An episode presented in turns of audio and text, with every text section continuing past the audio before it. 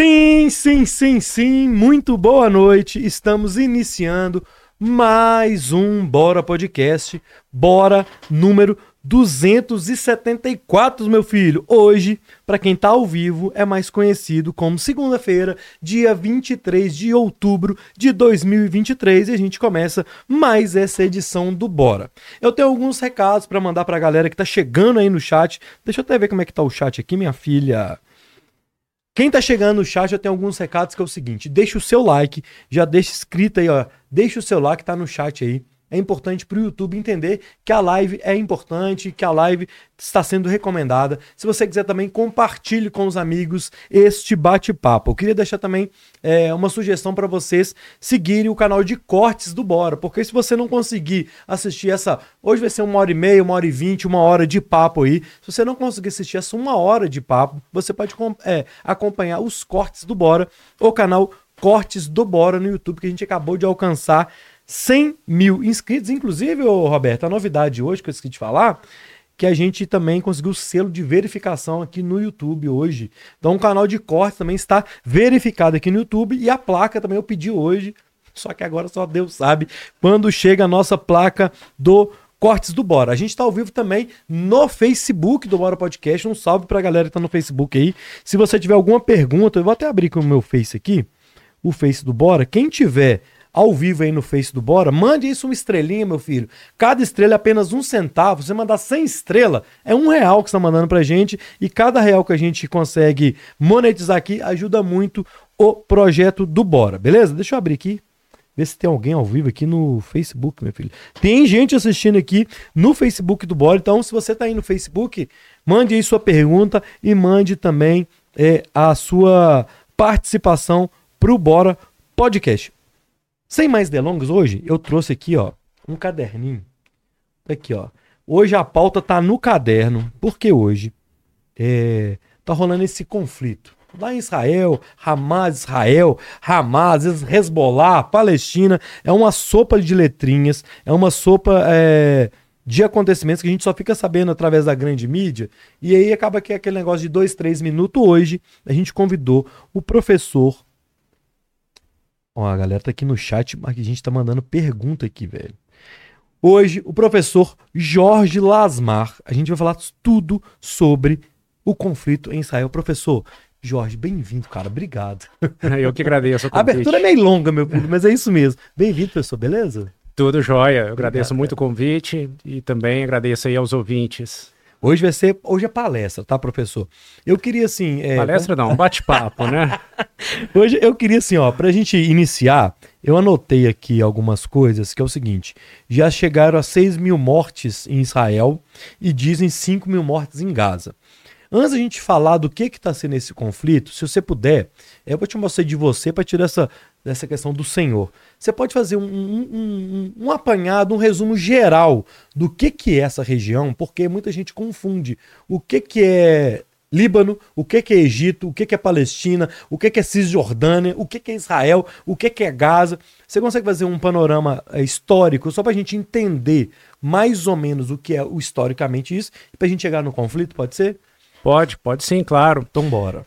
Bom, é, explicar a região é, e voltar lá atrás, com os tecimentos bíblicos, etc., acho que não faz muito sentido Exato. aqui, mas só para uhum. entender ali é, as origens modernas, né? Uhum. A, aquela região ali, exatamente isso, onde que hoje a gente tem o Líbano, Síria, Israel, era parte ali do, do Império Britânico, Império Francês. Uhum. E aí, na década de 30, estou falando de 1930, os britânicos começaram a prometer fazer uma manifestação de que eles poderiam abrir um espaço ali para os judeus. Uhum. E aí, desde então, começou a migração dos judeus ali para a região que já era povoada pelos palestinos. Sim. E a partir de então, começaram uma série de, de conflitos entre, e tensões entre esses grupos. Veio depois a Segunda Guerra Mundial, a gente teve todo a, a, tragédia que foi a Segunda Guerra Mundial, toda a perseguição aos judeus. Uhum. Então esse fluxo de judeus aumentou bastante aumentou, aí tá. depois da Segunda Guerra Mundial. E aí, com o surgimento da Liga das Nações Unidas, do movimento, se propôs a criação de dois estados na região, da partilha, chamada partilha da região. Ah, tá. E aí a gente teria o Estado de Israel, que pertenceria aos judeus, e o Estado palestino, que pertenceria aos palestinos. Tá. E os palestinos são islâmicos? É, a grande maioria. É difícil é, da gente misturar. A gente tem é, é, a gente tem que separar entre israelense e judeu também. Nós temos israelenses que não necessariamente são judeus. Ah, tá. Então, é, é um, é na verdade, é um grande caldeirão tá. que nós temos ali. Mas a, a, a, maioria da população palestina ela é muçulmana. Ah, tá. tá. E, enfim, com, é, houve essa proposta de criação da ONU, mas os palestinos eles rejeitaram, Israel, os judeus também não estavam totalmente satisfeitos. E aí houve um, um, conflito, Israel acabou declarando a sua independência em 1949, e a partir de aí nós começamos uma série de conflitos na, na região que infelizmente vem se estendendo até os dias de hoje. Boa. Boa. É, é, é esse início é perfeito, porque eu, eu, já tenho alguma dúvida, então eu vou mesclar um pouco as dúvidas que eu tenho e um pouco das dúvidas que foi chegando pra gente aqui. Nesse início lá atrás, dos anos 30, dessa República é, Britânica, enfim, é, antes até da Segunda Guerra Mundial, os judeus então não tinham. Os judeus estavam espalhados na Europa e no Oriente Médio, é isso? Exatamente. Eles não tinham uma. Como é que eu posso, Uma nação israelita, por exemplo. Não, não existia essa, essa nação. Eles estavam no mundo. É, eles já estavam no mundo todo. Inclusive, tá. havia já uma pequena população uh, judaica na, na, região. Tá. Mas uh, não havia um Estado okay, de Israel. Um Estado. Um okay, estado. Tá. Então já havia os elementos de, de identidade, né, essa, essa busca pela criação de um Estado, esse sentimento, essa unidade, né, essa ideia de nação.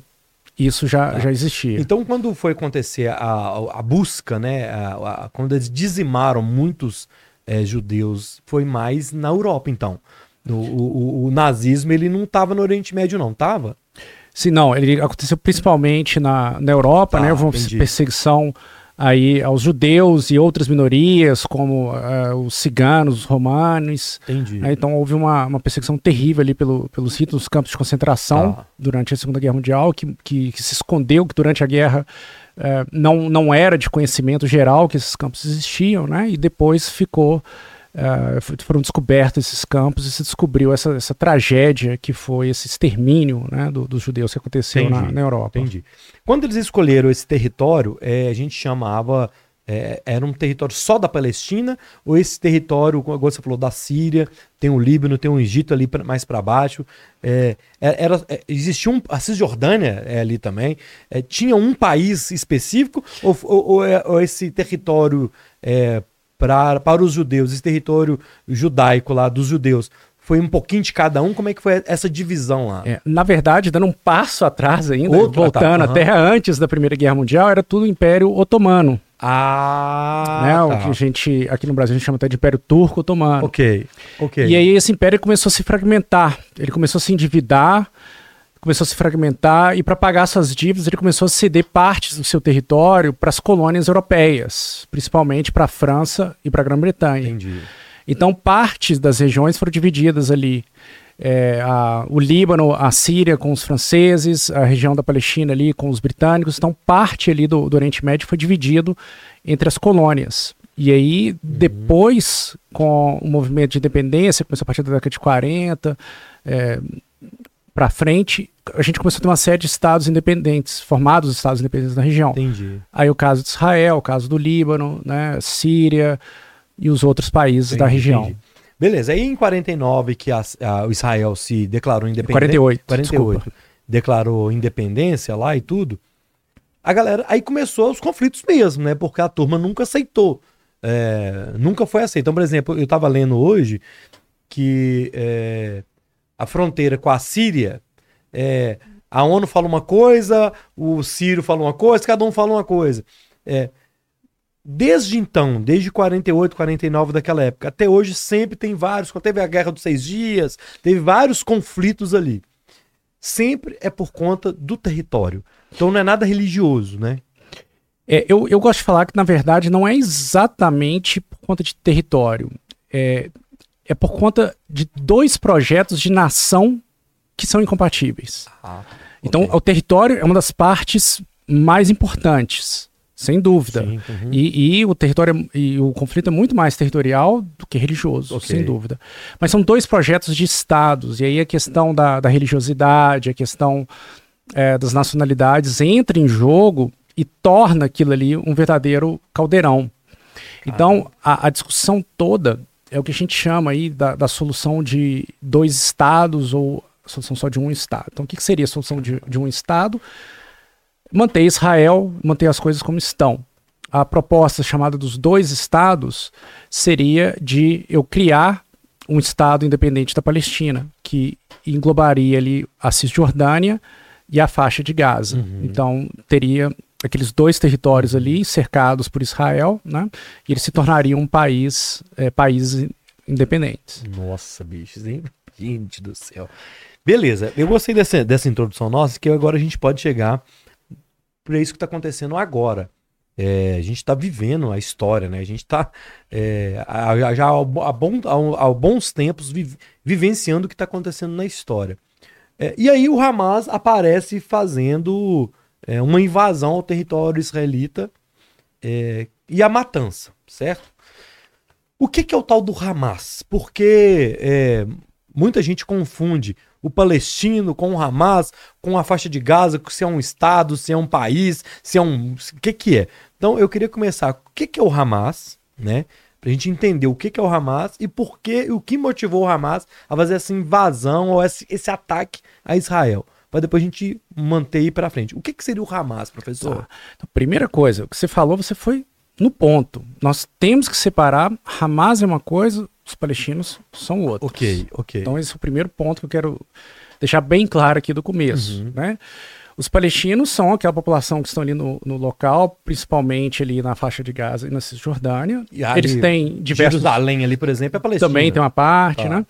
E você tem ali diversos grupos que, que eles representam, grupos políticos ou não, a, a tal da autoridade palestina. Uhum. Você tem outros grupos radicais lá também, como a, a, a PIJ, enfim. Então, o que, que é o, o, Hamas? Quando houve uma dessas, desses grandes conflitos entre Israel e os palestinos, que a gente chama da Intifada, então, uh, esse grupo se organizou, ele saiu da Irmandade Muçulmana, que era um grupo radical do Egito. Ah, tá. Eles vão para a região, se transformam ali num braço e, e de, resolvem engajar numa luta armada contra o Estado de Israel. E depois, quando Israel sai da, da região da faixa de Gaza, em 2006, eles acabam tomando o poder e se tornam o governo da faixa de Gaza. Na verdade, eles brigam com o Fatah, que era um outro grupo que administrava a região, que está ligado à autoridade palestina, que é o grupo que hoje governa a Cisjordânia. Né? Eles tiveram uma briga, fizeram uma perseguição e acabaram assumindo e instaurando uma espécie de uma, de, uma ditadura mesmo uhum. ali na, na região.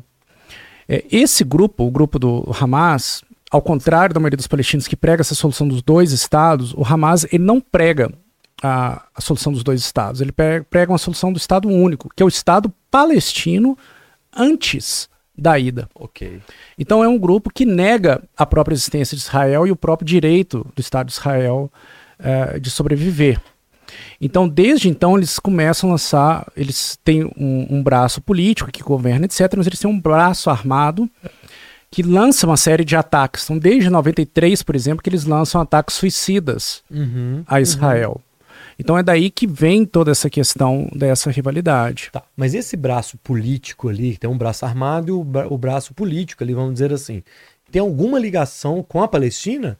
É, com o governo palestino? Ou, ou, é. ou, eles são também radicais até pela própria pelo próprio governo palestino. É, eles, eles brigaram com a chamada autoridade palestina, tá. que é o governo palestino que fica na Cisjordânia. Tá. E o Hamas se tornou o governo Caramba, ali na faixa de Gaza.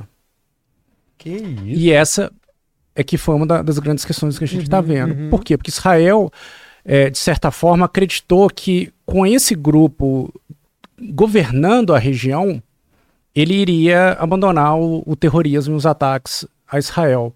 Tá, mas é beleza. Então, ah, mas a autoridade palestina, que é o, o Abbas lá, uhum. ele também ele, é, ele é autoridade palestina tanto Israel quanto na Palestina. Não, ele é autoridade da Palestina. Da Palestina. O outro, da o, o, do Israel é o Netanyahu. Isso, ah, é o primeiro-ministro. Ah, tá. É primeiro Caramba, bicho. Então, o Hamas, o grupo que está comandando a autoridade palestina hoje, é rival, então, do Hamas. E é rival, eles são rivais. Rival são politicamente, rivais. Politicamente. Assim. Eles foram, inclusive, expulsos da faixa de Gaza quando houve essa saída de Israel, essa tirada de Israel em 2006. Caramba, bicho. Então eles não têm, eles não têm diálogo diplomático com ninguém. Os caras fazem o que eles quiserem, é isso? É, eles mantêm diálogo diplomático com alguns países que apoiam a causa, né? Que são estados que, em sua grande maioria, são inclusive inimigos do Estado de Israel. Uhum. Então, é o caso do apoio do Irã. Né? Muita gente tem ah. é, conversado, ah, mas o que, que, é isso? esse negócio aí do Irã, do Hezbollah, né? Porque o que, que, que, isso tem a ver com, com o Hamas? Que o Hamas ele não é apoiado ali diretamente pelo Irã, mas o Irã é, entende que o inimigo do meu inimigo é meu amigo. Entendi. Então, o Irã ele apoia o Hezbollah diretamente, mas é, é, é, conhecido, é sabido que eles também, nos últimos tempos, passaram a apoiar o Hamas. Então, passaram a fornecer dinheiro, passaram a fornecer armamentos, treinamentos. E, e o grau de sofisticação desse último ataque que nós vimos, uhum. né, sugere que houve aí um certo treinamento também, né, equipamento, passagem de informações de, uhum. inteligências e por isso que está havendo uma pressão tão grande assim sobre o Irã. Caramba, o professor, é um balai de gatos aí, hein? Ah, é, a coisa é complicada. Caramba. Ainda mais quando a gente olha para as grandes potências, né? A gente vê os Estados Unidos apoiando ali o, o Estado de Israel, mandando navios, porta-aviões para a região, mas agora nós já estamos vendo é, navios da China indo também para a região, apoiando o lado contrário. Então, realmente, a, a situação é um, um grande balaio. Oh, vamos lá, então, ótimo, assim, a gente fez um, um, apanhado do, do Hamas e até a questão da Palestina, do, da autoridade é, palestina, é, e eu queria falar, você citou o Hezbollah, que é outra coisa que chegou para a gente aqui na caixinha de pergunta, o pessoal querendo saber o que, porque até então, na semana passada, uns, uns 15 dias atrás, era Hamas e Israel, aí já apareceu agora o Hezbollah. O Hezbollah é a mesma coisa do Hamas, mas de outra região, é isso? Que eles são muçulmanos, é do sul do... De onde que é essa turma? É, o pior é que não. É mais complicado ainda, é outro grupo. O Res... o... os muçulmanos, eles têm duas orientações principais, né? Os, os chamados sunitas e os xiitas. Ok. E é, a maioria dos palestinos são sunitas. O Irã, ele é xiita, e o grupo Hezbollah é um grupo xiita dessa orientação. Então, o Hezbollah é um grupo que é apoiado diretamente pelo Irã. Diretamente. Diretamente. Tá. E ele fica ali no Líbano. O Líbano ele fica logo em cima de Israel, logo no norte de Israel. Uhum. E do Líbano, eles acabam lançando ataques, mísseis é, e ataques de vez em quando a Israel. Tanto que alguns anos atrás Israel chegou a invadir o sul do Líbano ali e travou uma, uma guerra com Hezbollah. Por que está todo mundo tão preocupado com essa questão do Hezbollah? É que o Hamas, que é um grupo que é muito grande, se estima que os números variam muito, mas eles falam aí de 10 mil até 40 mil membros no, no Hamas. Mas o Hezbollah, o, o Hezbollah ah. eles têm mais de 100 mil soldados. Ah, é considerado o grupo não estatal mais bem armado. Eles têm não só foguetes, mas têm mísseis, têm equipamentos militares, têm treinamento. Eles lutaram na guerra da Síria a favor do Bashar al-Assad. Então, tudo isso faz com que o Hezbollah seja bem mais, potencialmente mais perigoso do que o Hamas. Então, se eles entram ali no, no conflito, a gente vai ter uma guerra, Israel dividido numa guerra para o sul, na faixa de Gaza, uhum. e ao norte, com um inimigo ainda mais forte, que seria o Hezbollah. Então é por isso que os Estados Unidos enviou uhum. seus aviões ali para a região para tentar dar um, um, recado, na verdade, para o Irã, para dizer, Irã, segura a onda do, do Hezbollah. Não vamos agravar não, porque senão a coisa vai engrossar. Que isso. Ô, professor, só assim, você até desculpa, às vezes eu falo umas as coisas até meio amadora, mas é para a galera que está assistindo a gente também entender, assim como eu, essa, essa confusão. O, o Irã então financia o Hezbollah. O Hezbollah está ali no sul do Líbano. E o governo do Líbano com isso? O que, que ele tá, que, que o governo do Líbano acha disso tudo? O que, que acontece com a questão do Líbano nisso? Essa é outra questão bem complicada, porque a, a, o governo do Líbano ele tenta ali é, administrar, né, olhar o problema, mas a grande verdade é que as regiões dominadas por Hezbollah, Hezbollah praticamente é o governo. Também. Da região, da, também. Igual o Hamas faz lá. Igual o Hamas faz. Então eles têm estação de rádio, televisão, eles têm escolas, eles têm hospitais. Isso tudo para ganhar o, o, apoio ali da, da população local, uhum, né? Claro. Então, é, há desconfiança que o próprio governo do Líbano não tenha força o suficiente para retirar. E essa é parte das reclamações de Israel, inclusive. Caramba, bicho. Que doideira. É, bicho. então Israel fala: Ó, Líbano, vocês ficam aí, vocês são coniventes, mas vocês têm que, que dar um jeito. Tanto que essa semana é, o governo de Israel emitiu um alerta para o governo do Líbano, falando: olha, se o Hezbollah atacar, nós vamos considerar que é um ataque do Estado libanês. Para ver se coloca uma pressão uhum, uhum. maior aí sobre o, o, governo do Líbano, sobre a Mas situação. Mas você acha que o governo do Líbano teria poderio bélico e poderio político de articulação para dar calma a essa turma? É, bélico até não sei, mas político eu acho que não tem. E esse aqui é o problema. Isso aqui é parte do problema. Tanto, quanto, tanto junto ao Hezbollah quanto junto ao Irã, né? Sim, sim. Junto aos dois. A situação é bem, bem complexa, bem que complicada. doideira. A gente vai, eu vou continuar fazendo essa, essa, essa, o apanhado geral, mas depois eu quero entrar mais em alguns detalhes, tá, o professor? E o, o Egito, né? Aí nós estamos falando assim, nós estamos lá, do, lá em cima do, do Líbano, falando da Síria, um pouquinho aqui da Palestina, ali Jerusalém também tá, tá ali no meio que no meio. E embaixo aqui tem um Egito que também faz fronteira com o próprio com a própria Israel e a própria e o próprio e a própria Gaza. O que que o, o governo do Egito tá caladinho, né? Tá, tá numa saia justa. O que, que o governo do Egito vai arrumar? O que, que você acha? O que, o que, que eles estão fazendo? É, o, o, governo do Egito ele é uma chave central nesse xadrez. Por quê? A faixa de Gaza é uma, uma região fina, praticamente um corredor uhum. que tem ali 40 quilômetros mais ou menos. E, é muito pequeno, velho. 4 a 5. Não, só para dar uma ideia. É daqui é... em Betim, pô.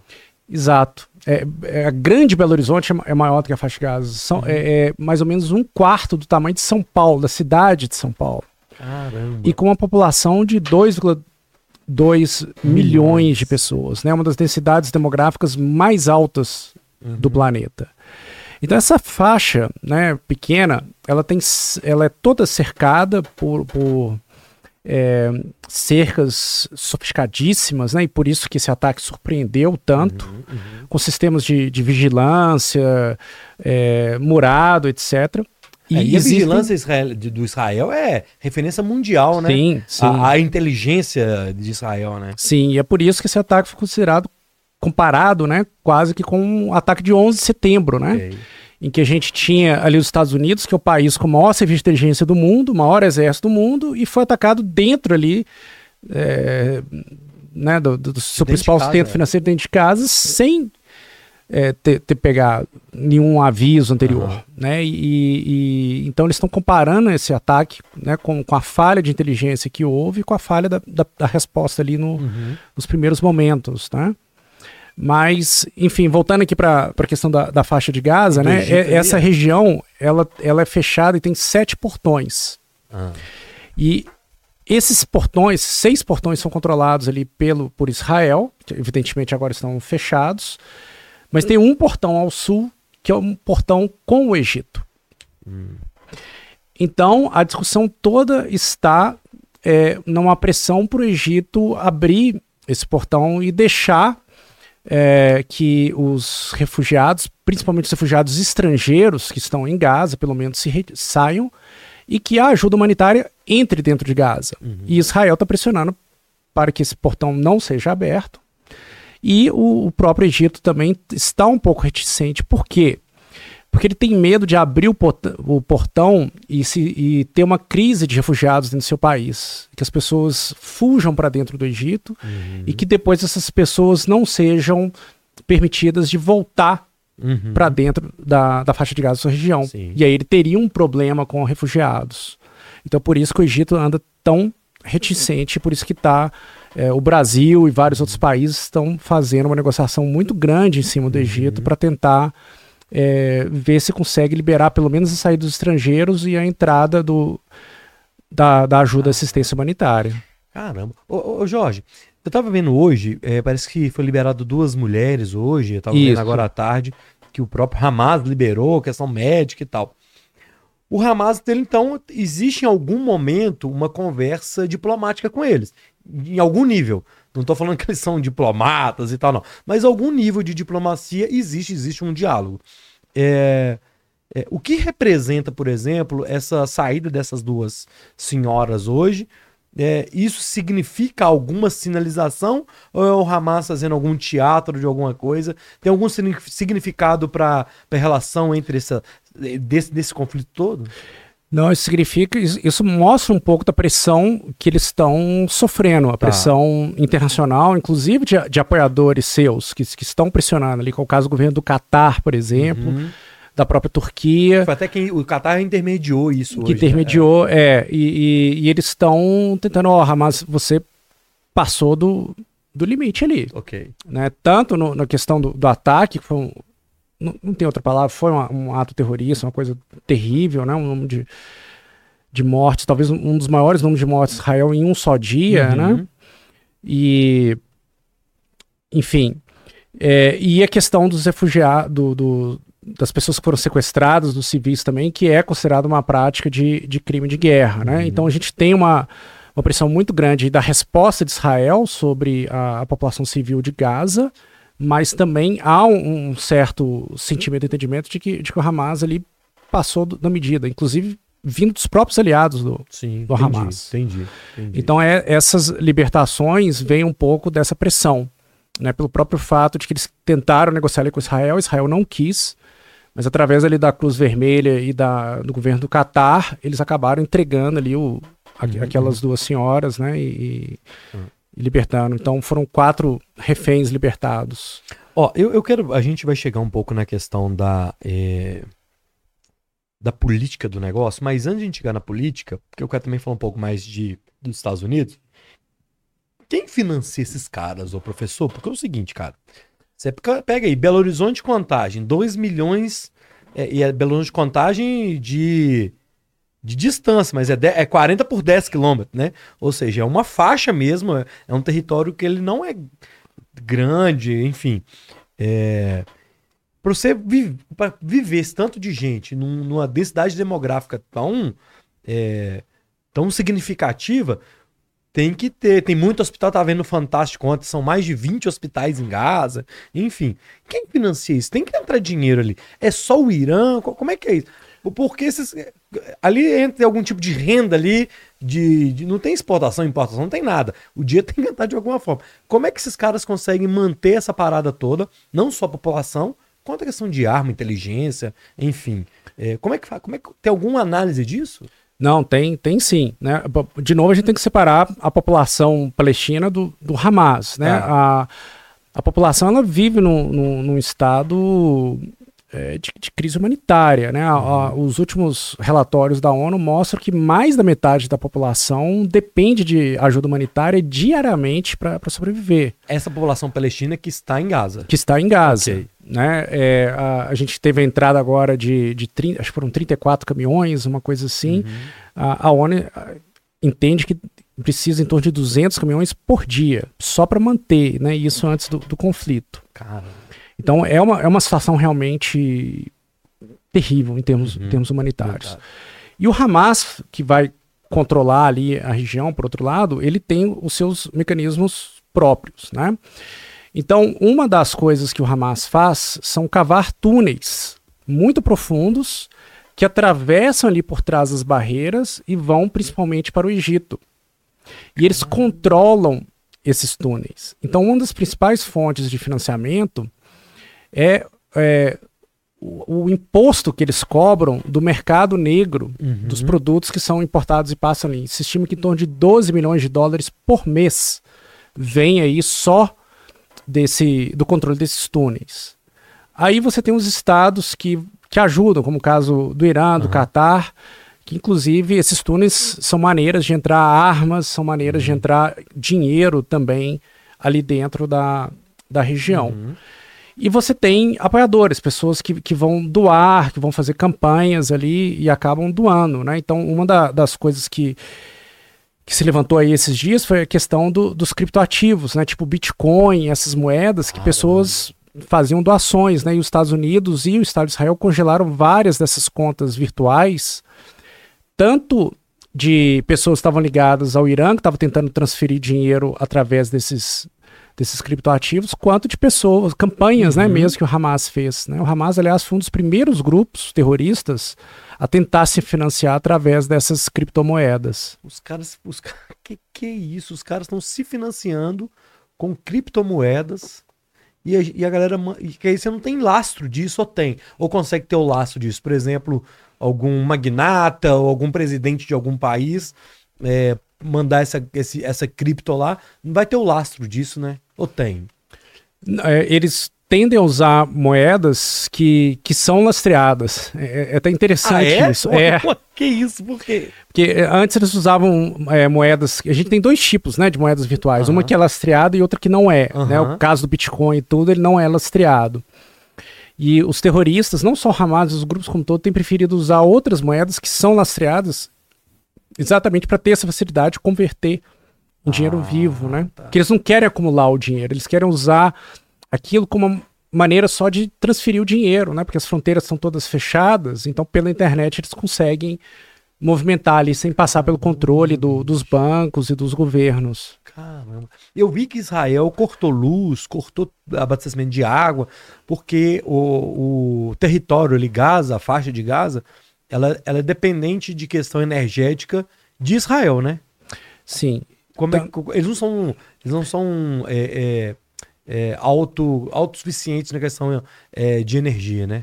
Nem de energia, nem de água. Tá. Ah, então são, são dois é, recursos importantes, né? E é isso que está havendo aí a, a, repercussão internacional para que Israel é, libere, né, pelo menos ali a, a questão da água, da eletricidade, uhum. por conta do sofrimento da população palestina ah. que não está ligada, né, diretamente ali ao Hamas. Então é o caso, por exemplo, do alerta que foi dado de 120 incubadoras, né, com bebês recém-nascidos que estão ficando sem energia. Ah. Então, daí também muito da, da, dessa pressão em cima dessa questão da, da resposta de, de Israel sobre a região. Né? Muito se diz da questão de crime de guerra e de crime do terrorismo, né? Então, eu queria que a gente tipificasse isso. O que, que pode ser considerado o, crime do terrorismo e o que é, pode ser tipificado como crime de guerra? Porque parece que Israel também está cometendo crimes de guerra. É, é isso mesmo? Você consegue tipificar isso pra gente? O que, que é cada um, fazendo favor? Ó, oh, tipificar o que é o crime de terrorismo é algo que é muito difícil, tá. porque a gente não tem uma definição que, que aceita por todo mundo. Então, cada país tem uma definição própria, diferente. A ONU tem, não? Não tem uma definição tá. geral. Porque, tá. por exemplo, para Israel, o ataque a qualquer militar é um ataque terrorista. Ok. Já para outros países, um ataque terrorista, é, isso seria um ato de guerra, um ataque terrorista teria que ser contra a população civil. Outros, para ser uma coisa não republicana, é ataque terrorista. Por exemplo, né? para a é, imprensa, inclusive. Sim, é, basta a gente lembrar que nós já tivemos pessoas que foram consideradas terroristas que ganharam o Prêmio Nobel da Paz, uhum. como o caso do Yasser, próprio Yasser Arafat e do Isaac Rabin, o caso do Nelson Mandela Nelson na África do Sul, né? Ele foi preso por terrorismo e ganhou o Prêmio Nobel da Paz. Então essa questão do terrorismo é muito complicada. Tá. Mas só para o ouvinte entender aqui um pouco assim, o que, que diferencia o terrorismo de um, de um, crime comum, é que quando eu tenho um crime comum, eu pra, o alvo direto da violência é o alvo ali da, da mensagem. Então o que, que eu quero dizer com isso? Então quando é, alguém assalta um banco, assalta uma pessoa, ele está provocando terror ali quando ele coloca a arma na cabeça da uhum. pessoa. O caso do, dos ônibus, né? Agora. Ok. Enfim. Mas eu coloco a arma na sua cabeça porque eu quero o seu celular, eu quero o seu carro. Então o alvo ali da violência é o alvo do objeto que eu estou querendo. No caso do terrorismo, eu vou atacar uma população civil, eu vou atacar alguém ali que não tem nada a ver com aquela história. Então ele que é o alvo direto da violência uhum. para passar a mensagem para um governo, por exemplo. Okay. Então essa que é a grande diferença do crime. No caso dos crimes de guerra, é, a gente tem aí alguns, algumas proteções principais. O principal é que o, os exércitos, as forças que estão lutando, que estão guerreando, devem tomar cuidado com duas coisas. Primeiro, que os ataques eles devem ser proporcional à necessidade. Okay. Então a resposta tem que ser proporcional ali, aquele ataque. Tudo que é demasiado, né, que é, de, é indevidamente cruel, etc., é considerado um crime de guerra. E a outra é a proteção dos civis e dos não combatentes no caso de guerra. Uhum, uhum. Então, quando Hamas ataca civis, por exemplo, sequestra civis, ele está cometendo crimes de guerra, não tem dúvidas. E aí a questão é que quando Israel corta, por exemplo, acesso à água e eletricidade, né, ele pode estar cometendo crimes de guerra contra a população é, palestina. Caramba. É, uma, é, uma, ele é, um, é, um, é um trem muito doido, professor. É, é, é, um ciclo de violência é... terrível, né? Que vai um alimentando o outro ali. É. O ódio, né? De um vai alimentando o outro. Ó, nós vamos falar dos Estados Unidos, mas eu quero ver que tem uma galera no chat aqui. Então, eu vou mandar um boa noite para todo mundo aí. Terezinha, boa noite a todos. Deus abençoe. Graziele, boa noite. Roberto Andrade, bora. É, quero entender mais esse conflito. O Jackson Patrício, fala Jackson, boa noite sempre com bola, assunto importantíssimo nos dias de hoje. Couto, salve Couto, boa noite, muito interessante. Rogério mandou um superchat aqui e o, o Leonardo Ziviano também. Então, se você quiser participar, meu filho, mande aí sua mensagem. E tem um superchat aqui do Rogério. É, antes da gente falar de, de, de, dos Estados Unidos, nós vamos ler esse superchat aqui. Mandou superchat, tem prioridade, beleza? Rogério mandou aqui R$10,90 pra gente. Os dois povos são descendentes de Abraão? São. São, né? São as chamadas religiões abramíticas, né? Então, na, nas origens, nas origens bíblicas, é, são todos descendentes de, de Abraão. Cara, velho, por que a gente, a gente fica. É, quem não conhece muito a história desse conflito, você ouve falar, né? De Jerusalém, Belém. É, se a gente ouve muito isso na Bíblia, né, cara? E até tem uma música que fala, né? É, tem uma música da Timbalada que fala Jesus é palestino desde menino, né? É, é, eu achava que ia ter muito mais questão de religião do que essa política, geopolítica de guerra e de conflitos. Eu achava, eu achava que era muito mais questão religiosa. É, religião nenhuma prega né, ali a, a violência, uhum. esse tipo de intolerância, né? Pelo contrário, uhum. mas infelizmente o que a gente vê é que esses grupos, por motivações políticas, por motivações de tentar legitimar ali o seu discurso radical, a sua ideologia, eles se apropriam ali do, da, das palavras, dos elementos religiosos, né, e usam ali da religião para justificar as suas ações. Mas se a gente for frio e olhar, não tem nada religioso. Semana passada, o Joe Biden, Joe, Joe Biden estava lá, foi para lá, para Israel, e por não sei se foi azar dele ou por, por, por coincidência do acaso, um hospital foi bombardeado. E acabou que o que ele foi fazer lá, ele já perdeu até um pouco do foco. E nessa, nessa ida do, do presidente americano para lá, estava tendo uma questão do corredor humanitário, que é até uma proposta do governo brasileiro na ONU e que inclusive o Brasil conseguiu os votos que deveriam que deveria ter. É, França ficou absteve, Rússia absteve. A diplomacia brasileira funcionou, imagino, nesse caso, mas que Israel e os Estados Unidos ali eram, foram contra esse esse corredor humanitário. É isso mesmo, professor? Aconteceu isso? É, e qual era a importância de ter esse corredor humanitário ali? Tá, deixa eu só voltar um pouquinho, né, explicar para o ouvinte também o que, que é esse negócio do conceito de segurança, ótimo, né? Okay, isso, e, boa, boa. E aí, para a gente entender, a gente vai. Boa, ótimo, ótimo. Para essa coisa. É, a, a gente falou ali da, da Segunda Guerra Mundial, acabou dos horrores, né? E quando a Segunda Guerra Mundial acaba, a comunidade internacional fala assim: não, a gente tem que criar uma organização que tem que tentar evitar que isso aconteça novamente uhum. e criar uma organização que cuida da paz e da segurança, que foi a ONU. E dentro da ONU, o órgão mais importante é o tal do Conselho de Segurança. Então, a ONU tem 194 membros, mas esse Conselho de Segurança tem só 15. E desses 15 membros, eu tenho cinco estados que têm o um chamado poder de veto.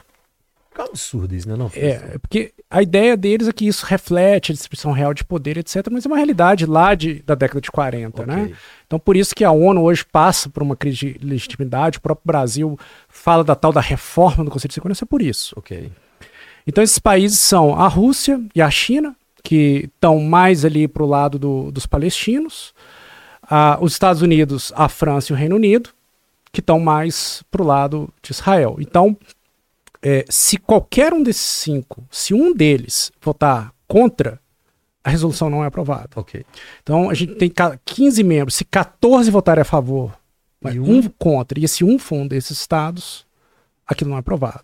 Isso é importante por quê? Porque é o Conselho de Segurança que determina quando que a ONU pode fazer a tal da, das operações de paz, fazer sanções, etc. A gente ouviu falar muito desse Conselho de Segurança na questão da guerra Rússia e Ucrânia, né? Isso, a gente ouviu exatamente. muito sobre eles. É. Aí qual é o problema? Que a Rússia vetava é, tudo, exato. né? É. E agora o Brasil fez um trabalho, a gente tem que, que reconhecer que ele conseguiu fazer essa costura, né? articular uhum. países tão diferentes como uhum. Rússia e China de um lado, França, e aí os Estados Unidos vetaram. Então por isso que não foi aprovado. O que, que seria então o corredor né, humanitário. É, como a gente falou, Gaza é, é, uma, é uma faixa. E o governo do, do Hamas, as bases do Hamas, os principais túneis estão concentrados principalmente na parte norte ali é, de Gaza. Ah. Então a, a ideia é de permitir que a população civil que não está envolvida ali com o conflito possa sair da, da região em direção ao sul. Então Israel deu ali um, um ultimato para que as pessoas civis deixassem o norte da faixa de Gaza, mas é, é, é muito difícil esse transporte, porque é, são só duas estradas, as estradas estão todas bombardeadas, os bombardeios continuam acontecendo à medida em que as pessoas vão para baixo, é, não tem combustível, não tem carro, algumas pessoas estão falando que não sequer tem dinheiro para conseguir pegar um, um, táxi, uma carona para andar para o sul. Uhum. Então, o corredor humanitário é, é, uma região ali em que eu falo: olha, nessa faixa aqui, nessa região, nós não vamos bombardear, não vai ter operações militares, as pessoas podem caminhar e passar por aqui. Então, por isso que é tão importante, tão urgente que se crie esse corredor humanitário na faixa de Gaza. Mas aí o americano e o, e o Israel não quis, né? Não quiseram, né? É, porque o, o que Israel alega? Que o Hamas se mistura ali no meio da população, fica difícil de, distinguir de quem que é, de quem que não é. Mas aí a gente tem que entender o sofrimento né, do, do uhum. povo palestino e a urgência disso. O problema desse conflito é que quem mais sofre, como sempre, é a sociedade civil, né? Tanto do lado israelense quanto do, do lado palestino. Os civis são os que mais estão é. sofrendo. E, e, nessa visita do Biden lá na, na região, ele é, reforçou o direito de defesa de Israel, até falando que não é crime de, de, de guerra, que como é que está sendo a, a atuação do governo de Israel. Você acha que o governo americano ele quer, quer essa a resolução dessa parte? O que, que o Joe Biden quis com isso, assim, esse veto? Ele quer mostrar que ele que manda, ele quer mostrar que dependem dele. Ele é algum, existe alguma sinalização do que, que ele pensa sobre isso tudo?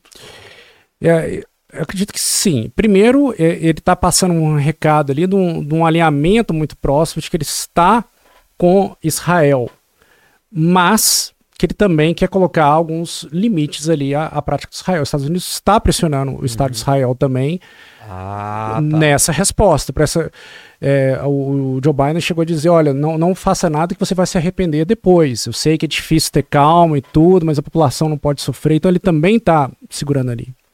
Mas ao mesmo tempo, esse recado que você comentou de que ah, eu é que mando também está presente.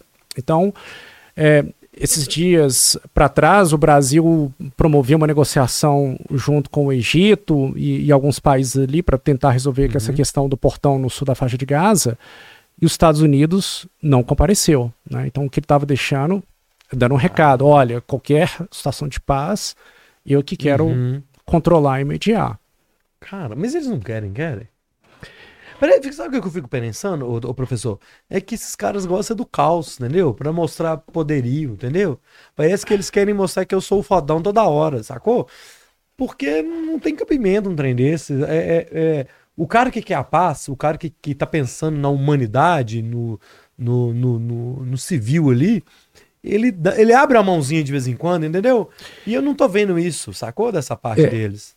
É essa que é o, o, o, grito que todo mundo tá dando, né? E, mas os civis, a gente tem que olhar primeiro pro, os civis, uhum. né? Em, em, ambos os lados, né? Tanto do lado de Israel quanto do lado palestino são quem mais sofre. A gente tem que olhar. Então, é, é, essa, essa política tinha que ser, antes de tudo, direcionado à proteção dessa, uhum. dessas vítimas e ao, e ao auxílio é. humanitário. Muita gente falou, agora nesse fim de semana, com a volta do presidente americano para a América, que Israel ia começar os ataques terrestres. Porque até então está sendo bomba, está tudo sendo aéreo. Tem, existe esse risco? Já, já tem alguma movimentação? Já tem algum sinal de que isso vai acontecer? É, eu não tenho dúvidas de que ah, isso vai, vai acontecer. É, eles já deixaram claro. Mas o que, que acontece? Essa é uma operação que ela, ela é muito complicada. Ela é muito difícil e provavelmente a gente vai ter um número de mortes muito grande. Então, por isso Israel está sendo até um pouco cuidadoso. O governo Netanyahu está, inclusive, sendo cobrado. Por que, que, ele ainda não, não entrou? Okay. E ele está com medo né, de, de entrar ali de, de uma forma mais vertical. É, ontem já tiveram algumas incursões pontuais em alguns pontos ali de, de gás. Não tiveram ocupação, mas já tiveram algumas, algumas operações pontuais. Né? Só para os ouvintes entenderem também, essas operações em, em ambiente urbano são muito complicadas. Uhum. Então são, são ruas estreitas, com prédios com alturas diferentes, e a, a, a tomada militar disso é muito complicada. Eu preciso de, de apoio aéreo e, e, naval, eu preciso de entrar com carro blindado, mas o carro blindado é muito vulnerável uhum. a, a ataques, então eu preciso de ter o apoio. É, os soldados eles vão entrando casa a casa às vezes eles vão, inclusive, entram dentro de, de uma casa para ir para a próxima. Às vezes eles explodem, inclusive, ali a parede de uma para outra para ir, para não ir pela rua. Uhum. Então isso tudo demora tempo, tem que ter o, o time de demolição, de, de fazer. Então é algo muito complexo. Mais os túneis ali por baixo. Então, para eles entrarem e o Hamas vir por trás e cometer ataques, ter um número de, de mortes ali é muito grande os soldados estão todos num, numa área muito pequena, então uhum. isso torna eles muito vulneráveis ao ataque de um, de um foguete, uhum. né, ou de um uhum. explosivo também. Então essa operação, militarmente, é uma operação muito complicada, muito difícil. Uhum. E aí o que todo mundo está se perguntando, perguntando também, tudo bem, Hamas tem que ser combatido, tem que acabar, não tem dúvida, ok. Mas o que, que vai acontecer depois no Hamas? Né? O Israel vai, vai se manter ali? na, na faixa de Gaza, não vai. A gente vai ter uma autoridade internacional. É, isso vai ser entregue de volta para os palestinos ou não? Quem dos palestinos que vai? Então a gente tem uma série de, uhum. de, de, perguntas ainda sobre essa, essa questão. É, é uma coisa que eu, é uma, uma pergunta que eu ia te fazer. Sim, teoricamente, tá? A gente vai para a área da, da suposição. Invadiu, ganhou, matou, sei lá, enfim, o que, que aconteceu? Retomaram aquele, aquele, aquela, aquele, aquela terra a faixa de Gaza. E aí? É, a, o governo palestino vai assumir, é, o Israel não pode é, assumir aquilo como Estado é, de Israel. O que, que, pode ser feito com aquilo ali, professor? Ou vai ser exatamente, é, eternamente essa briga? Esperamos que não, né?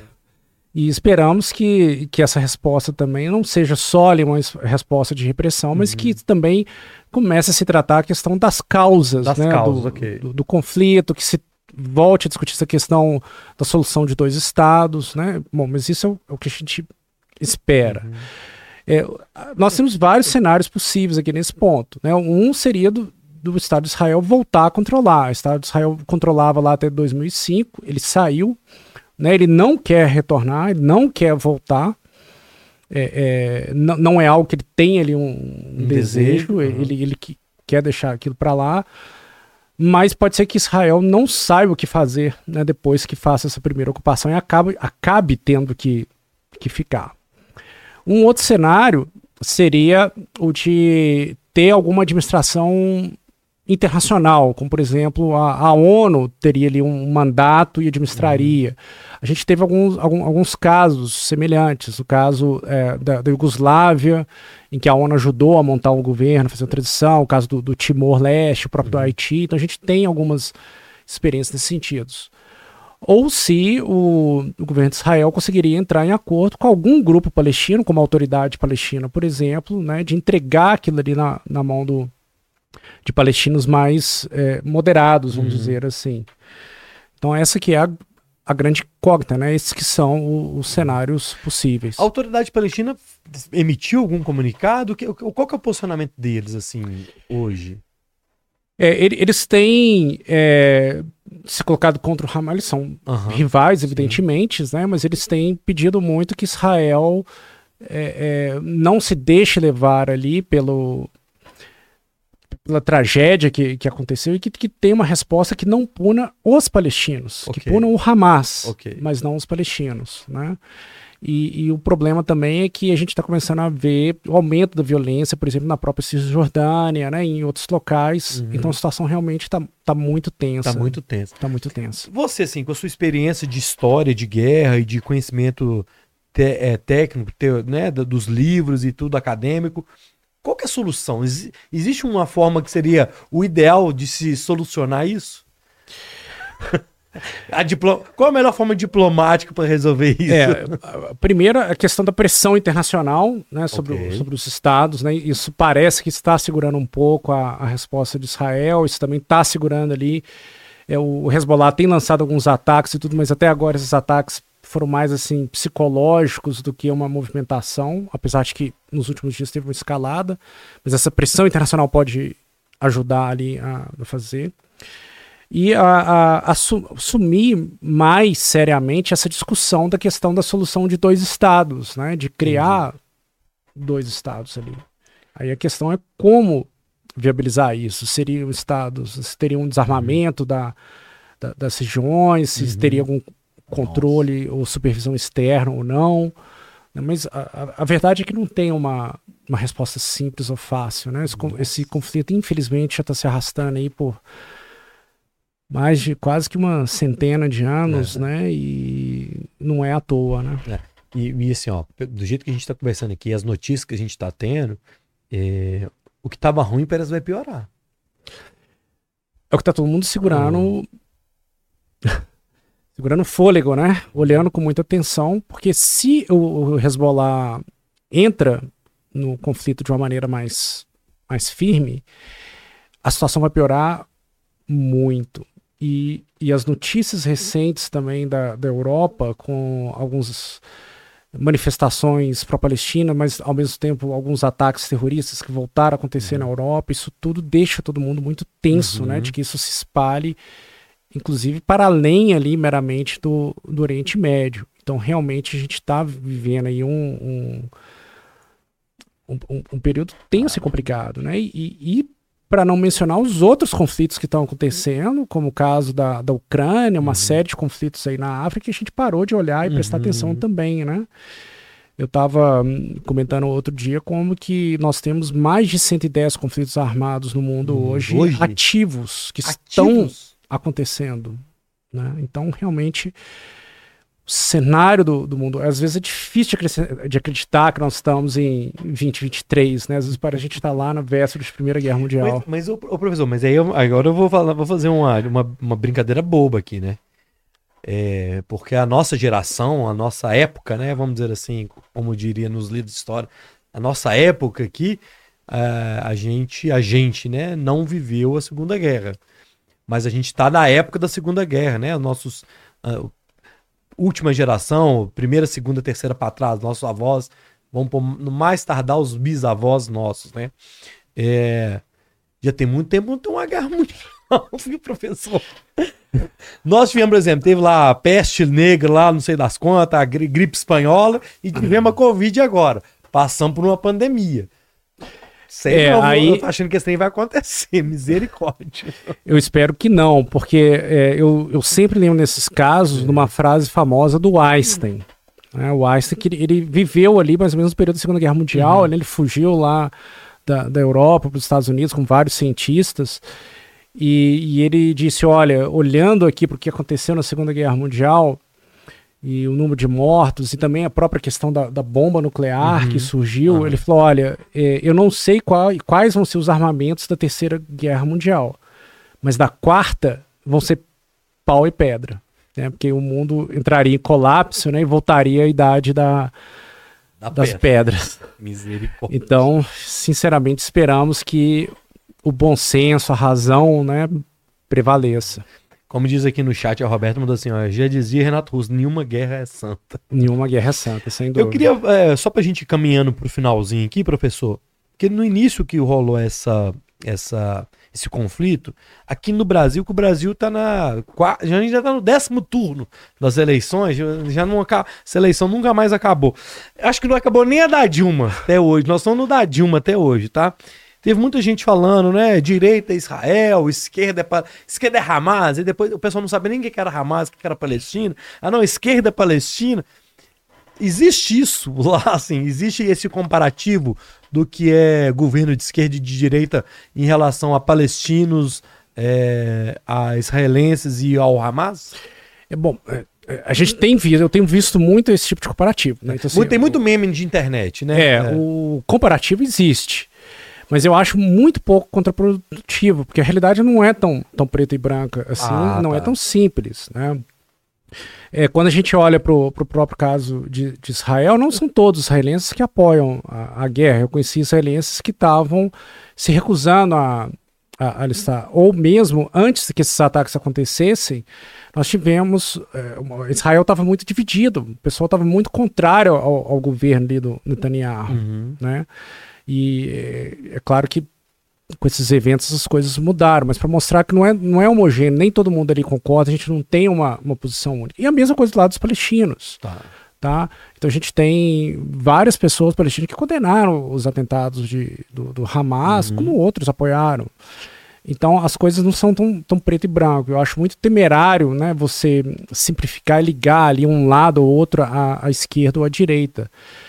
Esses são, são debates que, que eles têm que ser mais técnicos, né? Eles precisam ser mais informados.